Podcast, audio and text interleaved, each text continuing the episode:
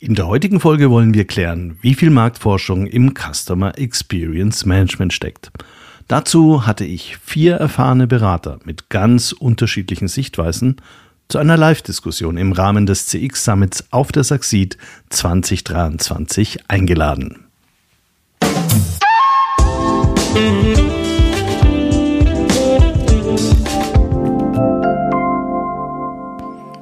Hallo und herzlich willkommen bei CX Talks. Ich bin auch in der 101. Folge Peter Pirner und ich freue mich sehr, dass du auch diesmal wieder mit dabei bist.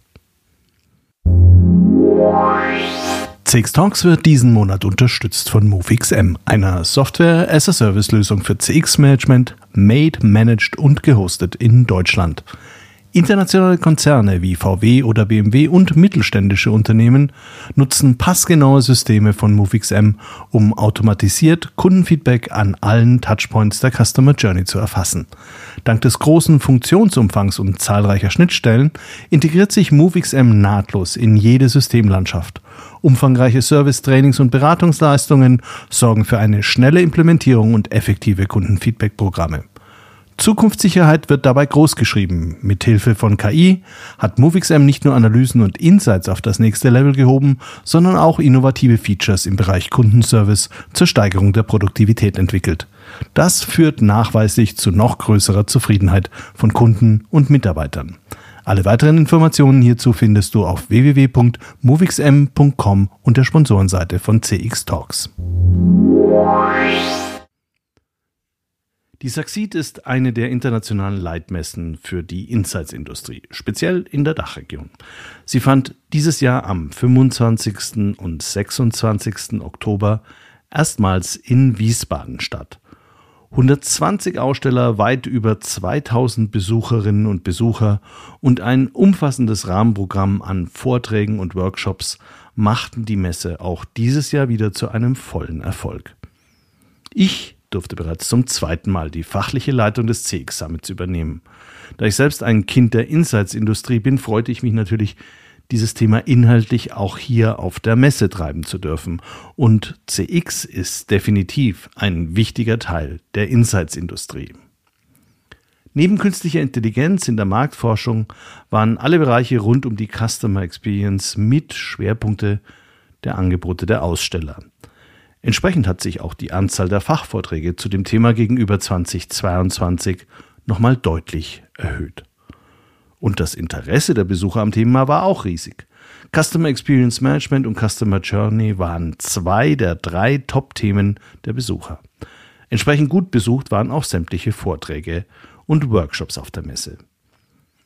Bei aller Euphorie und Aufbruchstimmung hatte ich aber das Gefühl, man sollte die Rolle der Marktforschung im CX-Management gerade in diesem Rahmen kritisch hinterfragen und vor den Augen des Fachpublikums nochmal klären. Die Podiumsdiskussion, wie viel Marktforschung steckt in Customer Experience Management, war bis auf den allerletzten Platz gefüllt für alle, die nicht hineingekommen sind oder die den Weg nach Wiesbaden nicht gefunden haben, hier nochmal der leicht überarbeitete Mitschnitt unserer Diskussion. Und los ging sie schon mal mit einem Customer Feedback, das wir sofort umgesetzt haben.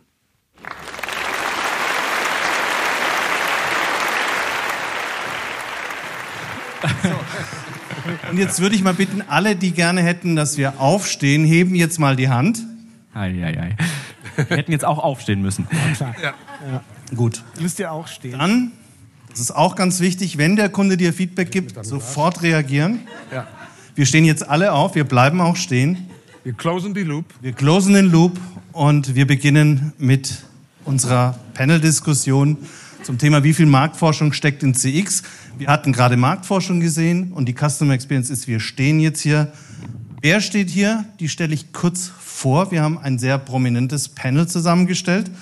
Zum einen ist da der Oliver Kern. Der Oliver Kern ist MD von Scopus Connect und ist als Full-Service-Anbieter schon seit vielen Jahren in dem Markt aktiv und bietet praktisch alles an, um Marktforschung, Kundenfeedback, Communities, Mystery Shopping. Und ich bin mir sicher, dass du schon alle abstrusen Wendungen des Customer Experience Managements in deinen Projekten schon gesehen hast. Insofern ein ganz wichtiger Vertreter für die Marktforschungszunft in dieser Diskussion. Der zweite in der Runde ist der Jakov Chava. Der Jakov ist sogar ein ehemaliger Kollege von mir, als ich noch bei Infratest war, ein sehr geschätzter ehemaliger Kollege. Er war aber auch Managing Director bei Fair Control und Insidery und kennt sich deshalb auch eben in gerade diesen Randbereichen der Marktforschung wie Mystery Shopping oder Communities aus. Äh, heute ist er Head of Customer Experience Management beim Technologieanbieter Forster und äh, ist dadurch auch äh, in der Lage, sehr gut zu kommentieren rund um die, um die Themen Technologie und Anwendung der Technologie in Custom Experience Management Programm. Neben mir steht Holger von Seher-Dross. Er ist Partner und CEO von MoveXM, einer cloud-basierten Experience-Plattform hosted und designed in Germany. Sein beruflicher Hintergrund umfasst sowohl die Kreativagentur Ogilvy, aber auch lange Zeit Beratung bei der KPMG, immer mit dem Schwerpunkt auf Customer Journey und CX. Zudem hat er in meiner Zeit bei Kantar mit MoveXM ein globales CX, ein großes globales CX-Programm von uns abgelöst. Respekt, trotzdem herzlich willkommen. Danke. Und schließlich habe ich am äußersten Rand den Stefan Kolle, auch ein von mir sehr geschätzter Veteran der Customer Experience Branche. Er lebt in Belgien, und hat als Gründer und CEO von Future Lab seit mehr als 20 Jahren Erfahrung mit Customer Experience Projekten in ganz Europa. Heute ist Future Lab Teil der Infinite CX Gruppe hier in Deutschland. Und er hat dadurch auch nochmal so einen bestimmten Fokus bekommen auf Technologie und strategische Beratung im Umfeld von CX, Technologie, Insights, Marktforschung, all das. So, mit dir will ich auch gleich anfangen, Stefan. Äh, du beschäftigst dich ja seit ganz, ganz vielen Jahren mit CX und ganz bewusst als Berater. Wenn du deine Aufgabe beschreibst, was ist das wichtigste Anwendungsgebiet, wenn du als Berater sagst, das ist CX-Management? Was ist das, was dich da auszeichnet? Also einerseits geht es im CX darum, dass eine Firma ihr Wertversprechen, und ich benachdrucke Wertversprechen, ich mache der Welt, dem Kunden, ein Versprechen. Mhm. Wie setze ich das um? Wie löse ich dieses Versprechen ein? Entlang der ganzen Customer Journey. Und da ist es so wahnsinnig wichtig, aus dem Ehren und Strategischen und so weiter auch in die Aktion reinzukommen. Wie komme ich von Customer Insights zum Beispiel dazu, dass ich wirklich was ändere, in wie die Firma sich gegenüber ihren Kunden benimmt? Ist zugleich auch das Schwierigste. Mhm. Also du wirst sagen, dein Schwerpunkt ist die Aktion. Oliver, du hast ja im Prinzip ein ganz umfassendes Angebot im CX-Management bei dir in der Firma. Wie würdest du sagen, was ist der Schwerpunkt eurer Arbeit im CX-Management? Ja, es ist ein bisschen ähnlich gelagert, finde ich auch. Also ich glaube, wir sind als Marktforscher ganz gut dazu geeignet, irgendwie aus, aus Daten Insights und aus den Insights irgendwie konkrete Maßnahmen und Handlungsempfehlungen abzuleiten. Und das ist das, glaube ich, was wir tagtäglich machen, mhm. neben Dingen wie ja, Konzeption und ähm, die Frage zu klären, irgendwie an welchen Stellen macht es eigentlich Sinn, in der Customer Journey irgendwie Feedback einzuholen, liegt aus meiner Sicht der Fokus ganz klar da, ähm, wirklich hilfreiche Insights zu, zu identifizieren, mit denen unsere Auftraggeber dann hoffentlich gute Entscheidungen treffen können. Ne? Mhm. Man hat ja oft den Eindruck, dass Customer Experience Management ein sehr technologiegetriebenes Spiel ist. Das, würde, das gilt auf jeden Fall schon mal für euch. Es gilt meine Frage geht jetzt aber gerade auch an den Jakov, der jetzt als reinem, als, als Vertreter eines reinen Technologieanbieters hier auf der Messe ist. Wie viel Technologie ist denn notwendig, um gutes CX-Management zu machen? Also ich würde sagen, mittlerweile sehr viel Technologie. Da würden wahrscheinlich auch alle beipflichten. Es ist einfach tatsächlich so, dass äh, Technologie viele äh, Prozesse ermöglicht, die früher nicht, nicht möglich waren. Ja, die Analyse großer Mengen von Daten, äh, das Erfassen von Daten über verschiedene Kanäle hinweg. Ja, das geht in der Form, ähm, wie es jetzt mit Technologie möglich ist, viel besser, als es früher war, wenn man halb manuelle Prozesse hatte. Es geht um die Analyse. Technologie unterstützt auch die Analyse von, von Daten und damit äh, die Kreation von Insights. Äh, und Technologie unterstützt vor allem auch aus meiner Sicht entscheidend das Thema Handeln. Ja, auch äh, um, um schnell zu handeln, gerade wenn es ums Thema Close the Loop geht, auf Einzelfallebene reagieren zu können, ist äh, Technologie aus meiner Sicht absolut erforderlich. Ja, das, das geht ohne Technologie nicht.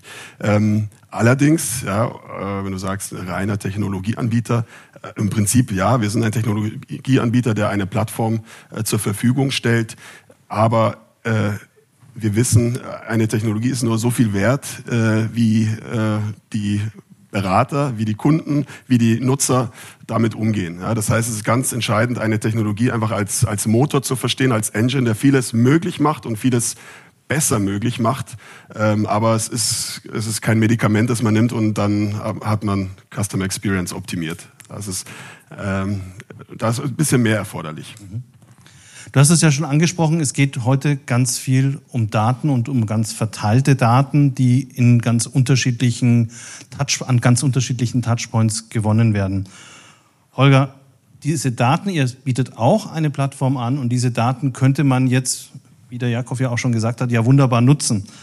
Welche Daten binden denn eure, eure Kunden regelmäßig ein und wo mhm. sagst du, das sind Daten, da achtet man viel zu wenig drauf. Die könnten mhm. so einen großen Wert liefern. Ja, also ganz klassisch natürlich die, also ganz klassisch Daten, die eingebunden werden, sind natürlich das transaktionale Feedback, mhm. Surveys. Das ist ja irgendwie logisch. Äh, das ist, was wir alle machen, wo wir auch alle herkommen, ähm, womit das auch immer startet im Regelfall. Ähm, was wir dann aber sehen bei unseren Kunden ist natürlich, dass ähm, je weiter fortgeschritten man CX dann betreiben möchte und äh, abhängig auch natürlich vom Geschäftsmodell, das man so fährt, ähm, werden ganz andere Datenquellen natürlich relevant. Also das kann Social Media Daten sein natürlich, das können äh, Ratings, Reviews sein. Wenn ich Standorte habe, dann ist natürlich entscheidend, dass ich dann Google habe. Das sehen wir immer mehr. Ähm, kommt auch wieder darauf an, wie das Unternehmen da gepolt ist, wie schnell man das macht. Ähm, oft sind ja die Daten auch in, in anderen Review-Plattformen schon drin, also die kann man dann natürlich auch integrieren. Das ist auch entscheidend, weil die Experience findet ja dort überall statt. Ähm, ich bin ich sicher, ob man sagen kann, das eine wird äh, noch viel zu wenig gemacht. Wir stellen fest, ähm, das kommt so ein bisschen auf den, ja, die Einstellung des Kundenunternehmen an. Es gibt Unternehmen, die sind extrem weit, wenn es darum geht, äh, Social Media und Reviews, Ratings einzubinden. Andere haben da total Angst, fürchten sich davor, sehen da ganz viel Bedenken, ähm, weil es dann natürlich auch ganz auf den DSGVO und sowas geht und ähm, sind dann langsamer. Aber es ist nicht allgemein zu beantworten.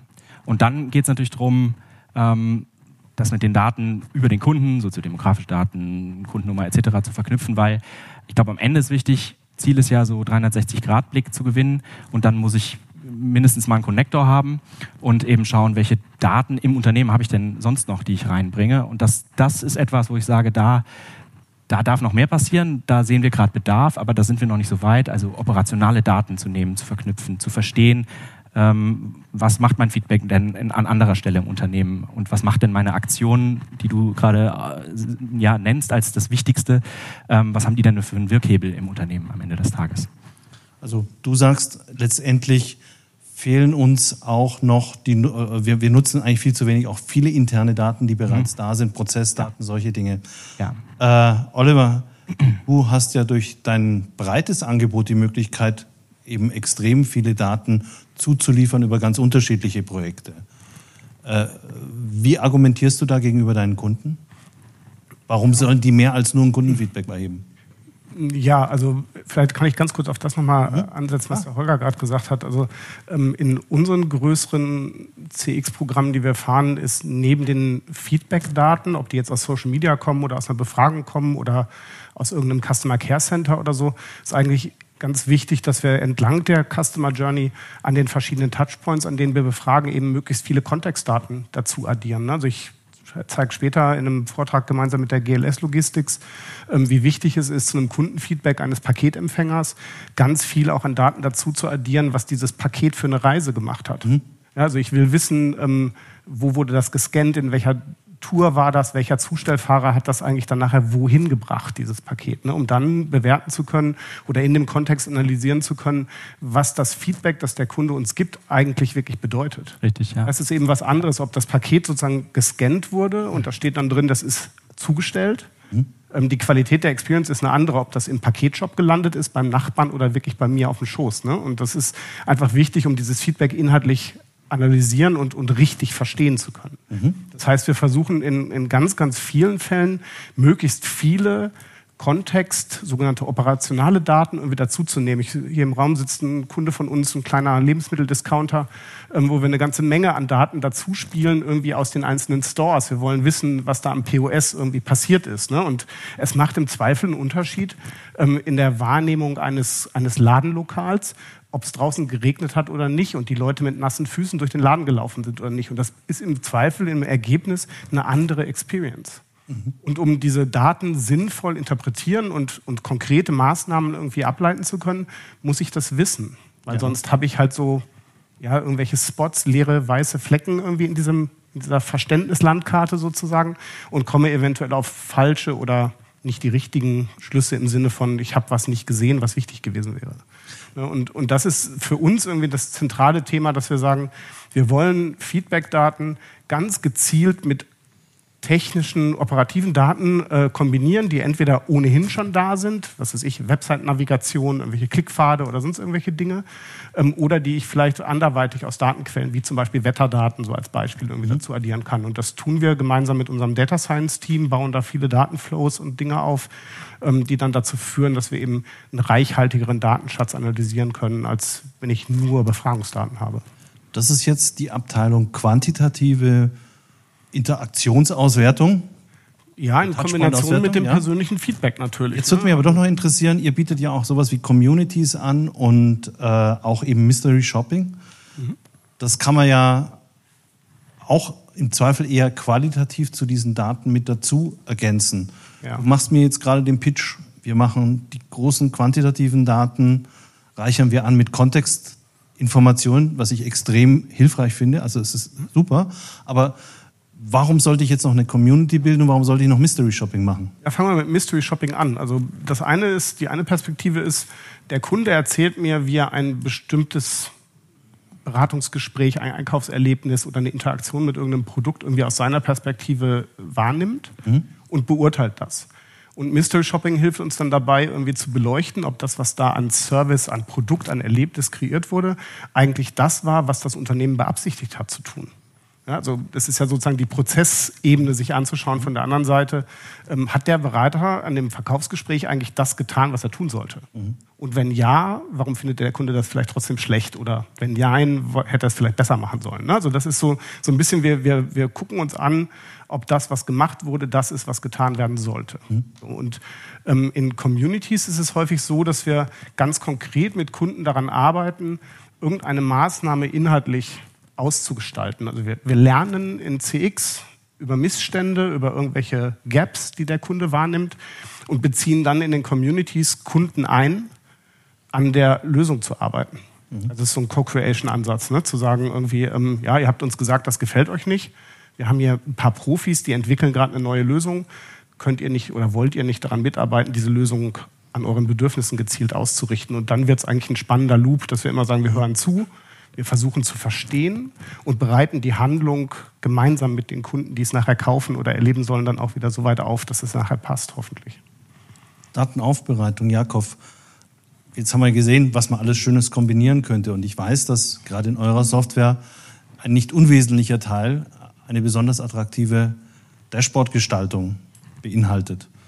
Äh, ist das Thema Dashboard-Gestaltung heute noch so ein großes Thema, wie das vor vielen Jahren war? Und welche Daten werden da von den Kunden typischerweise reingenommen und bei welchen sagst du, das fehlt mir immer noch? Das wird auch von unseren Kunden so gar nicht äh, nachgefragt?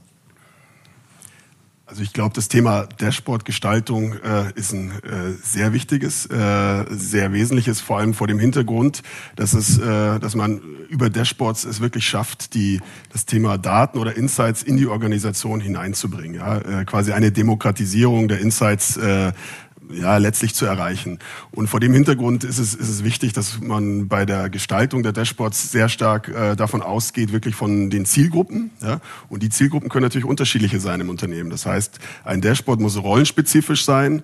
Ähm, das muss äh, auf die wesentlichen äh, Zielforderungen der jeweiligen Rollen oder, oder Gruppen, mhm. Abteilungen äh, eingehen und muss das, äh, was man mit den, mit den Insights, mit den Daten rüberbringen, auch intuitiv rüberbringen.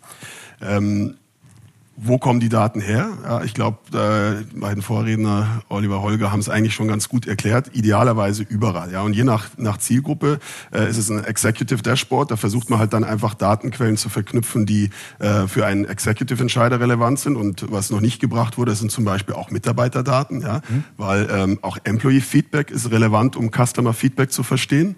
Ja, das äh, kann zusammengeführt werden. Und äh, wenn es ums Thema eine Rolle aus dem Customer Service Bereich, da geht es halt eher darum, wirklich Daten aus dem ähm, Customer Center, ähm, operative Daten, First Call Resolution, ähm, Dauer des Telefongesprächs, ähnliches mit einzu, einfließen zu lassen, um einfach dann auch die Auswertung besser fahren zu können. Um auch ein Verständnis, also um auch in der Sprache des jeweiligen Anwenders zu sprechen. Und ähm, ich glaube, der zweite Teil war, äh, wo, wo es da hakt, wo es da fehlt. Also ähm, fehlen tut es aus meiner Sicht tatsächlich an, ähm, an der Integration und Konsolidierung. Also sprich, diese Daten sind meistens immer noch in unterschiedlichen Silos im Unternehmen äh, vorhanden und äh, werden dort auch unterschiedlich aufbereitet. Ich glaube, das ist ganz wichtig, ähm, wenn man äh, in Richtung 360 Grad Transparenz gehen möchte, ähm, muss man auch irgendwann mal festlegen, äh, was ist für uns die zentrale Datenhaltung für Insights und diese Insights dann möglichst zentral auch äh, ja, äh, zu integrieren und dann vorrätig zu machen für Analyse als ersten Schritt und dann als zweiten Schritt Visualisierung im Unternehmen. Ja, und da hakt es sehr bei dem Thema Datenintegration. Ähm, und das andere Thema, wo ich auch sage, da, da besteht Nachholbedarf, ist tatsächlich wirklich so die Skills im, im Thema Datenanalyse und Dateninterpretation. Ja, weil da gibt es doch unterschiedliche Gruppen. Die Marktforscher kommen mit sehr starken Skills aus dem Bereich äh, Analyse von Befragungen, haben sich aber in der Vergangenheit weniger damit um, auseinandergesetzt, wie sind operative Daten aus dem Callcenter-Bereich zum Beispiel zu lesen ja. ähm, oder ähm, aus dem Social-Media-Bereich. Und da bietet sich natürlich an, zum einen das äh, übergeordnet im Unternehmen zu planen, also über mehrere äh, Gruppen hinweg und äh, sich auch zu erlauben, wirkliche Profis äh, dann entsprechend auch dort einzubinden oder, oder äh, Leute zu Profis auszubilden, was mhm. die Analyse angeht. Jetzt haben wir über Daten, über Insights, über Analyse gesprochen und jetzt komme ich zu dir, Stefan, weil du sagst immer, das ist alles wurscht. Das, letztendlich zählt es auf dem Platz und es geht eigentlich immer im Zweifel eher um die Umsetzung als um die perfekten Daten. Ja. Ich möchte da noch mal ganz gerne nachhaken ja. auf was, was Oliver gerade sagt, oder eigentlich was alle erzählen, über Kontext, kontextuelle Daten. Ähm, was oft noch ein bisschen unterbelichtet ist, sind die persönlichen Daten. Also nicht die Big Data, sondern die Small Data. Ich als Person, ich bin Stefan, ich bin so alt, sage ich jetzt nicht, aber äh, ich bin ein eher emotionaler, ungeduldiger Mensch und so weiter. Ähm, diese Daten können wir auch sammeln. Wir können auch die Persön Persönlichkeitsprofile immer weiter ausbauen. Weil der Witz ist natürlich, dass die Marktforscher erzählen uns, was sind die Personas, mit denen wir zu tun haben. Äh, was können wir denen bieten? Wie können wir es bieten? Aber wie setzen wir das jetzt konkret um? Übrigens, wir sind Umsetzungspartner von Forster. Wenn wir jetzt Feedback kriegen von einem Kunden, von dem wir wissen, dass er eher unaufgeregt und normalerweise sehr gütig und zufrieden ist, wenn der etwas verstimmt, etwas verschnupft anruft im Contact Center und sagt, also hört mal her, Leute, dann muss die Alarmglocke sofort klingen. Wenn der Kolle mal wieder anruft und rumtönt, der ist immer aufgeregt. Also nicht, da ist jetzt nichts Besonderes los. Ähm, und das ist, wie gesagt, für mich ein Lieblingsthema. Da, da arbeiten wir mit mehreren großen äh, deutschen Automobilherstellern dran.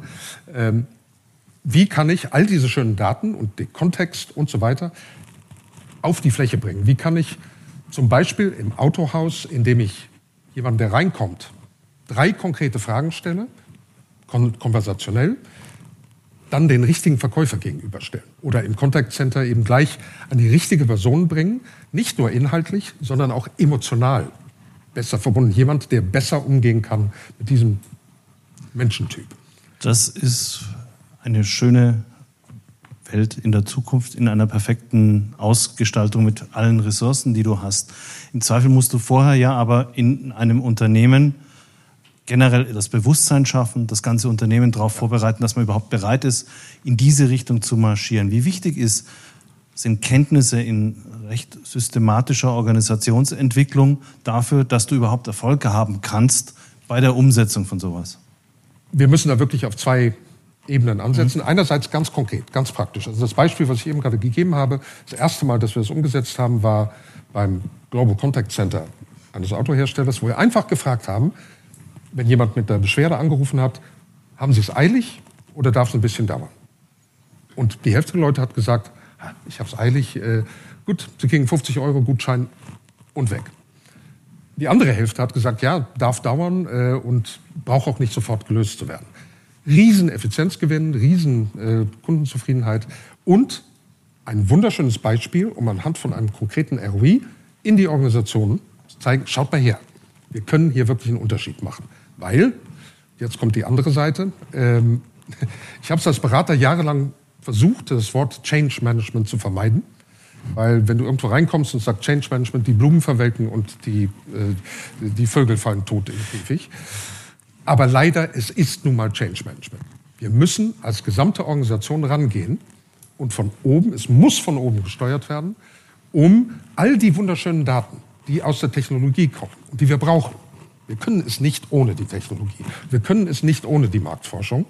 Aber wir müssen es alles in einem logischen Fluss zusammenbringen, damit wir die Daten haben, aus denen wir Empfehlungen machen können. Aber es muss halt, wie gesagt, damit deine Kunden Entscheidungen treffen können, aber sie müssen auch Entscheidungen treffen wollen. Und es ist für mich immer wieder schockierend, wie viele Manager alles tun, um keine Entscheidung treffen zu müssen. Nee, mach doch mal extra Research. Nee, nee, befragt noch mal tausend Leute extra. Alles, um keine Entscheidung treffen zu müssen. Und nur wenn wir es schaffen, in der Organisation von oben herunter ein gemeinsames Ziel, ein gemeinsames Verständnis, dass es uns allen besser gehen wird, längerfristig, wenn wir zufriedene und loyale Kunden haben, und dass wir alles darauf ausrichten müssen und eben nicht konfliktierende KPIs in den verschiedenen Abteilungen. Ich kümmere mich nur um Neukunden. Dass die morgen wieder weg sind, hat für mich keinen Einfluss. Nee, nee, ich kümmere mich nur um Verkaufszahlen. Nein, wir müssen alle gemeinsam. Ähm, und gut, du weißt, ich könnte jetzt noch zwei Stunden weitermachen. Kein Problem, aber der Holger hatte auch was zu sagen, weil der hat nämlich auch eine Beratervergangenheit, wo er sich wahrscheinlich auf KPMG-Seite tendenziell eher mit dieser mit dem Change Management beschäftigt hat und jetzt als Technologieanbieter eigentlich das einfordern muss. Wenn man eine Veränderung in einem Unternehmen einleiten möchte, muss es ja irgendwie messbar sein. Wird sowas gemessen und wie kann man sowas messen, gerade im Bereich von Customer Experience Management? Ja. Ähm, ja, also natürlich wird es gemessen ähm, oder es wird versucht zu messen und auch immer wieder neu äh, angesetzt ähm, und verbessert. Was wir aus Kundenprojekten kennen zum Beispiel ist, ähm, ich komme nochmal zum Anfang zurück, wenn man jetzt das transaktionale Feedback sich äh, überlegt, ja, an verschiedenen Touchpoints entlang der Journey, dann äh, kann man ja schon mal messen, ähm, wie entwickelt sich, wenn man mal ganz simpel das jetzt nimmt, es gab irgendein NPS oder was zu Beginn der Journey und man verfolgt diesen Kunden über seine Journey hinweg und sieht eine Entwicklung. Ähm, und dann äh, muss man natürlich den Rückschluss machen können, äh, was ist dazwischen passiert, wenn vielleicht vorne eine Unzufriedenheit war und hinten raus hat man daran gearbeitet, durch Einzelfeedback-Bearbeitung, durch Maßnahmen, die implementiert wurden, ähm, diesen Kunden oder diese Kundengruppe ja, positiv äh, zu beeinflussen und zu mehr Zufriedenheit zu führen.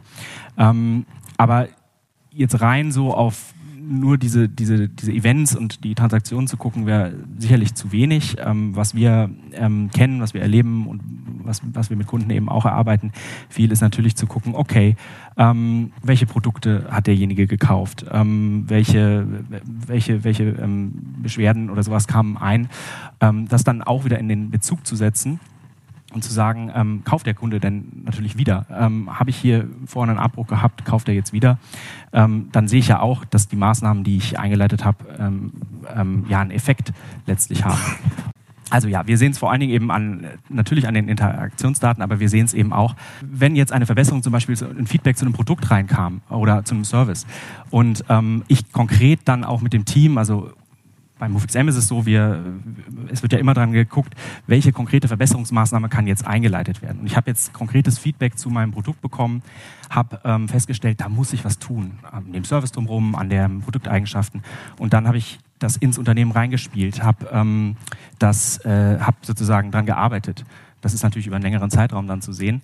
Und dann stelle ich fest, okay, ähm, ja, die Servicekosten sind zum Beispiel runtergegangen, ganz konkret, mhm. ähm, an dem Produkt, weil sich was verbessert hat. Die, die Kosten für eingehende Contact Center ähm, Bearbeitung. Oder ich habe was am Training, also ich habe Trainings eingeführt, weil ich festgestellt habe, dass im Service was, was äh, nicht passt, dass da die falschen Antworten. Du hast, finde ich, ein schönes Beispiel ja gerade gegeben mit so einfachen Tricks. Das ist ja im Grunde der Beweis dafür, dass das Feedback, das ich nehme, einen Effekt hat. Ähm, und dass ich, ähm, ja, dass, dass, also, dass die Maßnahmen, die man da ergreift und dass dieses Einzelkundenfeedback aber in der, also als Einzelnes, aber auch in der Breite natürlich ähm, einen enormen Wert hat und das Unternehmen voranbringt. Also ich kann es am Ende ganz einfach auf die Kosten von Produkten, von Services, von Prozessen legen. Und ich glaube, da ähm, ja, kommt man dann weg so von dieser nur der Feedback-Betrachtung hin wirklich zu einem Case, wo man ähm, den Rest des Unternehmens auch abholen kann und muss. Ähm, aber ich glaube, das ist so diese allgemeine Schwierigkeit, die, also das ist ja so der, der Fluch und Segen von CX, dass man immer sagt, das ist ein siloübergreifendes Thema. Ähm, es muss siloübergreifend sein, aber es ist eben auch so schwer, diese Silos zu durchbrechen. Und ich glaube, das, das kenne ich auch aus meiner Beraterzeit, ähm, dass man immer um Silos kämpft. Ähm, aber ich finde, das sind natürlich so Momente, wo man, ja, wo man wirklich was Konkretes in der Hand hat und sagen kann, darum geht's. Darum geht's und deswegen müssen wir an der Stelle zusammenarbeiten. Also wir haben jetzt festgestellt, es gibt unterschiedliche Silos, es gibt auch unterschiedliche äh, äh, Möglichkeiten, tatsächlich den Erfolg zu messen. Aber letztendlich geht es letztendlich immer darum, die Ergebnisse zum Nutzen des Unternehmens umzusetzen. Und diese Umsetzungsprozesse sind ja üblicherweise auch eingebunden in größere Programme. Und ich hatte gerade mit dem Oliver eine lange Diskussion im Vorfeld, wo er gesagt hat, gib mir den Raum zu sagen, dass ich, dass ich mal ein Statement abgeben darf, welche Rolle eigentlich Marktforscher nach deiner Erfahrung genau in diesen Umsetzungsprozessen, wo wir uns eigentlich alle einig sind, darum, darum geht es eigentlich, aber welche Rolle typische Marktforscher da einnehmen aus deiner Sicht? Und den Platz gebe ich dir jetzt gerne. Ach, danke. Also, vielleicht erstmal eine, eine ganz wichtige Erfahrung, die ich gemacht habe in den letzten Jahren, wenn es ums Thema CX geht, ist, dass auf unserer Auftraggeberseite meine zentralen Ansprechpartner immer häufiger gar keine Marktforscher sind. Mhm. Also ähm, es gibt Unternehmen, die sagen mir, ja, wir haben eine Insights-Abteilung, aber dieses CX-Ding, das machen die anderen. also bös gesagt, so gibt das nicht den Erbsenzählern, weil die analysieren ganz viel, aber die helfen mir nicht weiter irgendwie in dem täglichen Doing. Und, und das ist, glaube ich, tatsächlich so ein bisschen ein Problem, die Marktforscher äh, haben halt so ein, bedienen auch in Unternehmen häufig so ein, so ein gewisses Klischee irgendwie und denen wird diese Rolle auch nicht nicht zugetraut. Ne? Und wenn ich in unsere eigene Branche gucke, ich war vor ein paar Wochen irgendwie auf der Insights in Frankfurt von der Planung und Analyse, da wurde auch ganz intensiv irgendwie diskutiert über die Frage äh, Repräsentativität und Aussagekraft von Daten und Standesrichtlinien und alles, was da so flankiert ist. Und wenn man auf dieser Ebene CX guckt, da geht es eben oft um, wie Holger auch gerade sagte, irgendwie wirklich personenbezogen Ne? Mhm. Customer Journeys analysieren, im Einzelnen den einzelnen Kunden zu helfen. Irgendwie da tun wir Marktforscher uns so vom Angang schon schwer. Ne? Und ich habe oft so ein bisschen die Wahrnehmung, man, man postuliert so ein bisschen, ja, wir sind doch hier die Analysespezies und wir können das alles und die Methodenprofis, aber wir tun uns mit uns selbst schwer und wir haben, und das ist sowas, was, was auch Jakob gerade gesagt hat, ich glaube, die Branche hat so ein bisschen Probleme, sich mit den Anforderungen an, an IT und Technik irgendwie wirklich auseinanderzusetzen. Also ich habe das Glück, dass ich in meinem Team ein inzwischen achtköpfiges IT-Team habe, die sich vor allem mit dem Thema Datenintegration oder ja, Tool-Integration in Dateninfrastruktur auf Kundenseite beschäftigen. Und das hilft, wenn man Silos aufbrechen mhm. will, wenn man irgendwie wirklich Daten miteinander verknüpfen möchte. Und das sind schon Skills, die wir Marktforscher schlicht nicht haben. Ne? Und dann habe ich immer so ein bisschen den Eindruck, wir sitzen hier und sagen, eigentlich sind wir doch die Richtigen für dieses Thema und sind immer so ein bisschen böse und echauffieren uns ein bisschen, dass die ganzen großen Tech-Buden in den Markt drängen und uns dann irgendwie so auf die Seite schieben. Und ähm, ich, ich mag dieses so ertrinken in Selbstmitleid nicht so gerne, aber es ist das, was ich erlebe irgendwie und das finde ich sehr schade und ich glaube, wir könnten ähm, auf Basis unserer methodischen Kompetenzen irgendwie einen viel größeren Fußabdruck irgendwie in diesem Bereich CX hinterlassen, als wir das heute tun, ähm, insbesondere weil es eben um den Outcome aus den Daten geht und das können wir eigentlich tatsächlich ganz gut. Ja. Das war ja deine eine andere Diskussion, die wir beide immer führen. Ja, und wo ich morgen auch noch eine Präsentation gebe. wir brauchen uns. Äh, aber es ist tatsächlich so, dass also in der Vergangenheit noch viel mehr als jetzt, dass doch oft fast feindliche Verbände waren. Ähm, dass bei CX gesagt wurde, oh Gott, nicht, nicht die Insights-Leute, weil dann versanden wir wieder in endlosen Dingen, während wir müssen machen. Ähm, inzwischen wird es, kommt es öfter zusammen, auch weil es einfach von oben gefordert wird. Warum haben wir zwei Abteilungen, die sich befassen mit dem Thema den Kunden verstehen? Mach das mal. Was manchmal dazu führt, dass Insights-Teams plötzlich zu CX-Teams benannt werden und uh, jetzt muss ich plötzlich Change Management machen in der Firma das kann ich gar nicht, bin ich nicht so ausgebildet, habe ich nie erfahren und so weiter. Also dazu morgen mehr. Aber ich bin da voll dabei, dass ähm, die, wir brauchen uns gegenseitig. Wenn wir richtig zusammenarbeiten, können wir zehnmal besser Erfolge schaffen für die Firma. Ähm, und das wirklich manchmal ich auch merke, ja, eh, sorg bitte, dafür, wenn du mit einem Chef sprichst, sorg bitte dazu, dafür, dass Insights nicht an Bord geholt wird. Denn dann schwimmen uns wieder die Fälle weg. Das ist natürlich im Silo-Denken völlig krank ist. Übrigens, wir reden überhaupt nicht über die Datenanalysten, die Business-Daten analysieren. Die sind manchmal äh, sind größere Einheiten, als die Insights-Abteilungen in Unternehmen jemals waren. Äh, die gehören übrigens auch dazu. Abschließend, Holger, ich hätte jetzt noch eine Frage an dich. Und zwar, was wäre denn, wenn man das jetzt alles so ein bisschen Revue passieren lässt? Wir haben gesehen, wir brauchen eigentlich alles. Wir brauchen alle Elemente. Wir brauchen Technologie, Daten, Insights und auch die um Umsetzungskompetenz. Und die Marktforscher heben jetzt nicht unmittelbar die Hand, um ganz vorne mitzuspielen und das große Rad zu drehen. Was wäre dein Rat an die Marktforschungscommunity, die überwiegend hier auch auf dieser Veranstaltung ja ist? Was sollten sie tun, damit sie dauerhaft eine wichtige und vielleicht auch noch eine größere Rolle mhm. in diesem Thema spielen können? Ich finde erstmal, da kamen schon sehr spannende äh, Erkenntnisse aus eurer Erfahrung dazu. Ähm, ich muss ja dazu sagen, bei mir, ähm, ich, ich selbst bin ja nicht aus der Marktforschung, ich bringe auch noch nicht 20 Jahre Erfahrung mit, aber ich sehe natürlich was, ähm, ja, ich gucke natürlich auch immer aus, ein bisschen aus der Beraterhistorie auf Projekte, auf Kunden, auf die Zusammenarbeit und bin wahrscheinlich auch gepolt so, dass ich eigentlich immer so die Kollaboration suche. Und ich glaube, das ist erstmal das Allerwichtigste, dass ähm, dass dieses, dieser Gedanke von Kollaboration ähm, ankommt. Dann sind wir wieder beim Thema Change Management. Ohne wird es nicht gehen. Aber ich glaube, die Grunderkenntnis dafür ist Kundenzufriedenheit, Kundenzentriertheit. Und ich glaube, da kommt ehrlicherweise niemand mehr drum herum, äh, wenn er jetzt in der Zukunft noch bestehen will. Also ich glaube, irgendwie die Erkenntnis ist äh, bei jedem angekommen. Ähm, das ist ja das Ziel von all diesen Units, ja, Marktforschung CX, aber der Geschäftsführung etc. Ähm, also ich glaube, darüber muss man sich einmal klar werden und vielleicht sogar, wenn man sagt, äh, ja, habe ich bisher noch nicht so gesehen, wenn man es irgendwann mal zulässt, dann, dann äh, öffnet das sozusagen die, die Möglichkeit, da den neu zu sehen, würde ich mal sagen. Und dann, glaube ich, ähm, schließe ich mich da ein bisschen Oliver an. Also ich glaube, was, Marktforsch, was die Marktforschung so in diesem klassischen Sinne ja mitbringt, ist ja ein unglaubliches Skillset. Die Analysefähigkeit, die Fähigkeit, in die Daten reinzutauchen, dieses Verständnis, die methodischen Skills, aber auch immer die Objektivität, also zu sagen, okay, äh, der Einzelkunde allein wird jetzt auch nicht das gesamte Geschäft entscheiden dürfen, ähm, äh, sondern man muss dann schon auch gucken, was machen zum Beispiel die A-Kunden, äh, wenn die nicht auf ein Feedback antworten. So einen Fall hatten wir mal, dass, dass, dass da klar war, okay, da, wir kriegen zwar Feedback, Einzelfeedback, ganz toll, wir bearbeiten das und die Kunden sind auch happy, aber das sind nur die C-Kunden.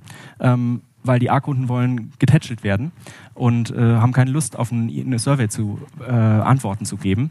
Und ähm, dann muss man natürlich schon sagen, okay, was können wir jetzt methodisch vielleicht machen? Ähm, wie können wir hier die, diese Insights reinkriegen äh, in die CX, in die, in, in die, in die Kundenzentriertheitsstrategie? Und, ähm, und ich finde, das ist jetzt so ein Beispiel nur. Aber ähm, da das zusammenzubringen, zu sagen, okay, es geht doch eigentlich um eine strategische Partnerschaft an der Stelle. Ähm, die, die einen haben vielleicht mehr die Datenkompetenz, die denken vielleicht mehr jetzt aus der operativen Sicht, äh, die denken sehr ähm, ja, in dieser äh, kontinuierlichen Verbesserung. Die Marktforscher haben vielleicht mehr die Makrosicht, äh, haben aber eben auch dieses analytische Skillset. Und ich glaube, wenn man das schafft, da eine Story draus zu machen und eine Energie zu erzeugen, das zusammenzubringen, dann, dann ist also dann hat ein Unternehmen gewonnen, wenn es darum geht, Kundenzentriertheit ähm, nach vorne zu bringen. Also das wäre mein Appell, würde ich sagen. Ähm, Allgemeinrezept gibt es natürlich nicht, aber ich glaube, es ist viel Mindset an der Stelle. Ganz herzlichen Dank. Und jetzt würde mich mal interessieren, wie es denn ausschaut mit dem Mindset hier bei den Zuhörern. Haben Sie sich da wiedergefunden und in welcher Rolle haben Sie sich da wiedergefunden bei einzelnen Beiträgen? Ähm, ich fand die Unterscheidung zwischen Marktforschung und CX-Manager sehr, sehr spannend, weil ich selber bin CX-Manager. In meiner Abteilung sitzt meine Marktforschungskollegin und wir haben genau diese Themen so, was ist jetzt eigentlich dein Tanzbereich, was ist mein Tanzbereich? Und ähm, man kriegt dann ganz oft dieses, Mimimi, warum darf ich nicht bei CX-Themen mitspielen mit? Genau diese Haltung, die gerade erwähnt wurde. Ich fand es gerade so amüsant und ich habe für mich gerade nochmal mitgenommen, mehr noch gemeinsam zu arbeiten, mehr noch mehr die Stärken rauszuziehen und zu sagen, dein Tanzbereich ist genauso wichtig wie meiner, nur hast du andere Stärken, die du auch beitragen kannst. Und das fand ich gerade nochmal total wertvoll, dass genau die Kombination Sinn macht. Aber jeder in seinem Stärkenbereich. Dankeschön. Da war jetzt noch eine Meldung, genau, da gehe ich jetzt noch hin. Vielen Dank, Peter. Vielen Dank an das Panel. Ich hatte eine Frage zu Beginn, wo wir über Daten gesprochen haben. Wir stellen fest, dass wir gar nicht diesen großen Disput haben zwischen Marktforschung und CX. Auch wir sind getrennte Teams. Wir stellen eher fest mit der Zukunft von CX, wo wir uns mit komplizierten Datenmodellen, Predictive MPS, es gibt Stimmen bei uns im Unternehmen, die sehr kritisch zum Net Promoter Score stehen, weil es eben rückwirkend ist und in Zukunft die Datenlage gut genug ist, um daraus Rückschlüsse zu ziehen. Ich glaube, Holger, du hattest zu Beginn auch darauf angesprochen, Daten zu erreichern. Ähm, wie, wie seht ihr das? Also wie werden wir in Zukunft ähm, im Bereich CX, weil wenn wir ein kompliziertes Datenprojekt machen wollen, sind wir gar nicht mehr das Team, sondern es ist das Data Science Team, die dann eher gefragt werden, mit den neuen Technologien was nach vorne zu treiben. Jetzt wollte ich die Chance nutzen, wir haben so viele Experten auf der Bühne, welche Erfahrungen habt ihr da gesammelt? Welche Tipps und Tricks habt ihr für uns? Vielen lieben Dank.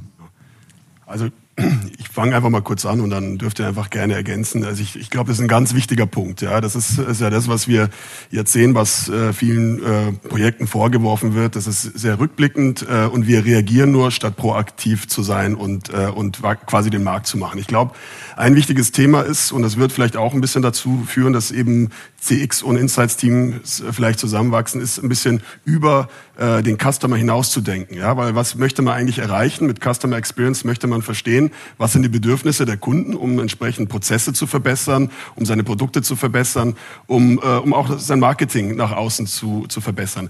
Aber äh, warum nicht auch den, den Markt dazu befragen? Warum nicht eigentlich auch einen Blick hinaus auf, äh, auf andere Marktteilnehmer, die ja potenzielle Kunden sind, ähm, auch den zu wagen und diese, äh, diese Informationen diese Insights zu kombinieren. Das ist das eine. Das andere ist, ist sicherlich das Thema Predictive äh, steht äh, bei den meisten Unternehmen tatsächlich immer noch in den, in den in Kinderschuhen. Ja, das ist etwas, was worüber diskutiert wird und werden einzelne Projekte durchgeführt, aber dass es wirklich ein integrierter Ansatz ist, dass man sagt, wir ähm, basierend auf den auf den äh, Informationen, die wir haben, auf basierend auf den Insights, die wir haben zu bestimmten Kunden, mit den vielen Daten, die wir aus operativen Systemen haben ähm, äh, oder aus Marktbefragungen, die zusammenzuführen und systematisch anzuwenden, äh, das sehe ich mit, immer noch als relativ wenig verbreitet. Äh, ähm, aber als eine klare Forderung. Ich glaube, hier ist es äh, so eine Aufgabe der gesamten Industrie, also der Marktforschungsbranche, uns Technologieanbieter, die ja sowas, also wir haben äh, mittlerweile einige Predictive Komponenten in, unserer, äh, in unserem Tool eingebaut und äh, die anderen auch. das ist ja nichts Geheimes. Äh, und, äh, und dann eben auch der CX-Berater und äh, der internen Abteilungen äh, einfach mehr Nutzen daraus zu schlagen und das einfach auch äh, in den eigenen Organisationen zu vermarkten und darauf hinzuweisen, wie wichtig es ist, eben quasi nicht nur rückblicken, sondern auch vorausschauend zu achten. Auch mit den, mit den einzelnen Risiken, die, da, die es da gibt, weil äh, Predictive heißt auch, dass man vielleicht den ein oder anderen Fall vielleicht falsch vorhersagt, aber auf aggregierter Ebene sehr wahrscheinlich nicht. Ja, vielleicht noch, noch einen Satz, wenn ich darf. Ja, du darfst auch wenn es die Uhr hergibt sozusagen. Ähm, also wir haben jetzt mehrfach darüber gesprochen, irgendwie was, was Customer Experience Management soll und ähm, wir haben mehrfach darüber gesprochen, es geht darum, irgendwie, natürlich will ich als Unternehmen damit erfolgreicher werden. Mhm. Aber für mich ist es halt auch so ein Punkt, dass ich wirklich sage, ich will als Kunde oder als, als, als mein Kunde, also unser Auftraggeber als Unternehmen, meine Kunden da draußen wirklich, wirklich ernst nehmen und wirklich ins Zentrum meines Handelns zu stellen. Und dann sollte ich, finde ich, die Chance mit dem Kunden zu interagieren und das mitzukriegen, emotional und, und was, was er verbalisiert, irgendwie wirklich zu spüren und dem Unternehmen auch spürbar zu machen, auch nutzen. Und ich tue mich schwer damit zu sagen, ja, wir machen irgendwelche Big Data Analysen und prognostizieren dann in die Zukunft von da aus und dann braucht man mit dem Kunden am Ende nicht mehr sprechen. Ich glaube, das ist genau das Gegenteil von dem, was wir, was wir eigentlich tun sollten. ist eine Ergänzung, muss man sagen. Ja, ist eine Ergänzung, aber es ersetzt es nicht, ne? also aus meiner Sicht. Die Zeit ist jetzt um. Ich bedanke mich ganz herzlich für die Aufmerksamkeit und für das Interesse und ich kann nur empfehlen, in die anderen Veranstaltungen der Panel-Teilnehmer hier zu gehen. Wie ihr seht, haben die viel zu sagen. Ich wünsche noch ganz viel Spaß auf der Saxid. Dankeschön. Danke.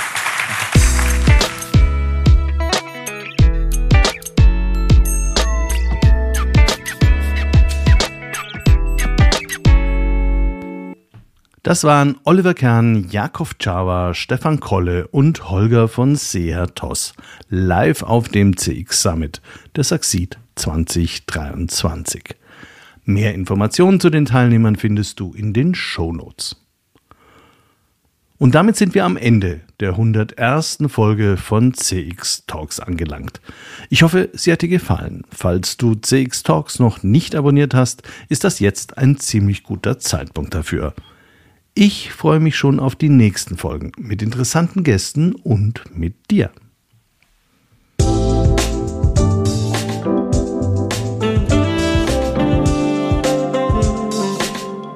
Das war CX Talks, der erfolgreichste deutschsprachige Podcast für Customer Experience Management. Mehr Informationen zu CX Talks findest du im Newsletter des ICEM auf LinkedIn und unter www.cx-talks.com.